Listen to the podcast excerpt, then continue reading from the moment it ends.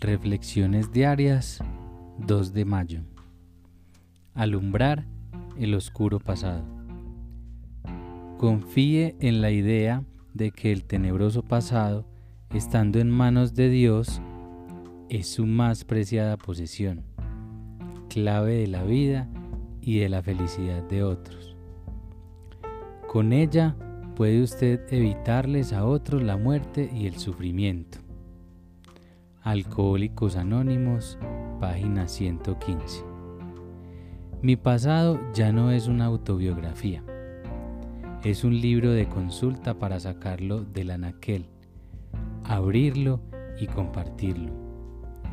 Hoy al presentarme a mi trabajo me viene a la mente la más bella imagen.